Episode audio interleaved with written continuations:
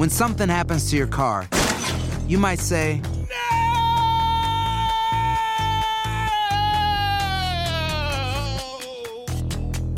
My car. but what you really need to say is something that can actually help. Like a good neighbor, State Farm is there. And just like that, State Farm is there to help you file your claim right on the State Farm mobile app. So just remember, like a good neighbor, State Farm is there. State Farm, Bloomington, Illinois.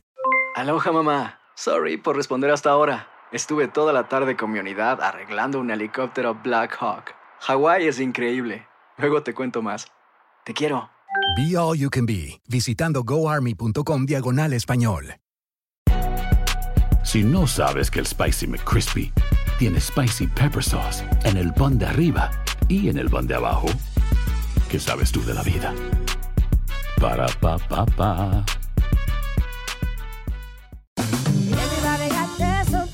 La venta para amigos y familiares de JCPenney está de vuelta. Desde el lunes ahorra 30% extra en artículos por toda la tienda. Esos son ahorros adicionales por encima de nuestros precios bajos. Dile a tus amigos, ven con tu familia y ahorren en grande. No olvides, ya se acerca el Día de las Madres. Y tenemos todo lo que mamá quiere: joyería, belleza, salón y tarjetas de regalo. JCPenney, vale la pena. Cupón válido del 29 de abril al 5 de mayo en selección de estilos. Aplican exclusiones. Detalles en la tienda jcp.com.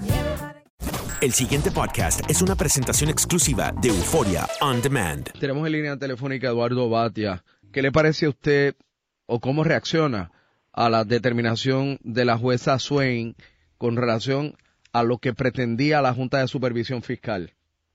Bueno, yo, yo creo que aquí hay dos asuntos que hay que diferenciar uno del otro. El primero es legal. El primero es quién es el que tiene la autoridad para gobernar o no gobernar en momentos como este en Puerto Rico. Y eso es un asunto legal y ella lo interpretó y lo miró y lo analizó legalmente y yo no le voy a cuestionar a la jueza la decisión que tomó.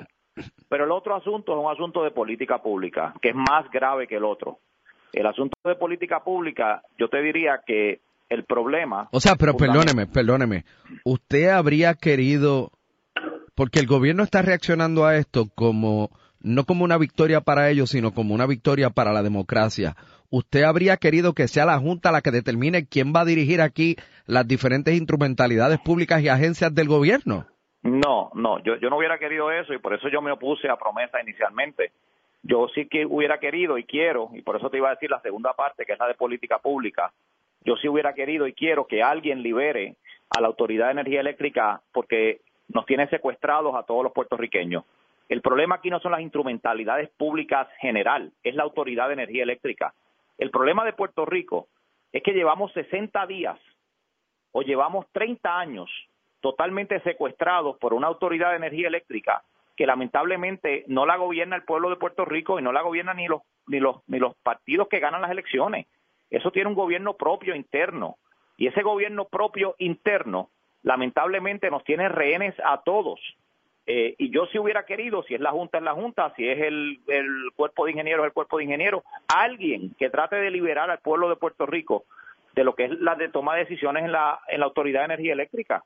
Eh, y yo creo que ese es el problema fundamental. ¿Cómo, cómo podemos romper esa pared, eh, esa bóveda, eh, eh, eso tan horrible que existe, donde las decisiones que se toman en la autoridad no necesariamente van a favor del pueblo de Puerto Rico y te puedo dar mil ejemplos.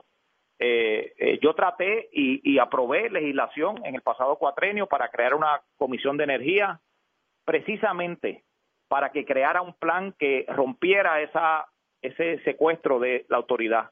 Yo aprobé legislación para crear microredes. Yo aprobé legislación para movernos a energía renovable. Todo eso está aprobado y todo eso es ley en Puerto Rico, pero la autoridad coge las leyes y no las eh, lleva a cabo, no las sigue, no las eh, pone en vigor. Eh, ese es el problema de Puerto Rico y yo pues sí creo que ayer pues fue una victoria en un sentido para Puerto Rico, pero fue otra derrota para Puerto Rico también. Pues no entiendo. No entiendo. ¿Y qué, qué exactamente era lo que usted quería? ¿O, Bueno, a, yo- o a qué usted aspiraba? Bueno, yo ¿O qué usted hubiera preferido? Yo hubiera preferido que alguien, que alguien que no fuera de la Autoridad de Energía Eléctrica nos ayudara a movernos en la energía eléctrica. Yo hubiera preferido, no tiene que ser la Junta, no tiene que ser el Cuerpo de Ingenieros, no tiene que ser el Congreso, no tiene, tiene que ser el que sea, el que pueda. Pero la realidad es que hoy en día, 60 días después de un huracán de María, la autoridad ha cometido tantos errores por seguir con la actitud que han tenido por tantos años. Lamentablemente han tenido una actitud de tenernos a nosotros, a todos los puertorriqueños secuestrados y tomando decisiones, por ejemplo, la de Whitefish. ¿Por qué Puerto Rico tomó la decisión tan incorrecta? ¿Por qué 60 días después es que el gobernador de, de Nueva York dice, ah, ahora sí voy a enviar ayuda, ahora voy a enviar 180 camiones el día de 60 días después del huracán? Esto había que hacerlo el día después del huracán, pero la autoridad le dijo que no. La autoridad le dijo que no a tantas compañías de los mundos, de los Estados Unidos. Le dijeron que no vinieran a Puerto Rico, lamentablemente. Y 60 días después tú estás diciendo que no hay luz en el condado, que no hay luz aquí, que no hay luz allá. Pues todo eso se pudo haber evitado, Rubén. Todo eso eh, eh, se evitó en, en, Florida, se evitó en Houston, se evitó en las Islas Vírgenes.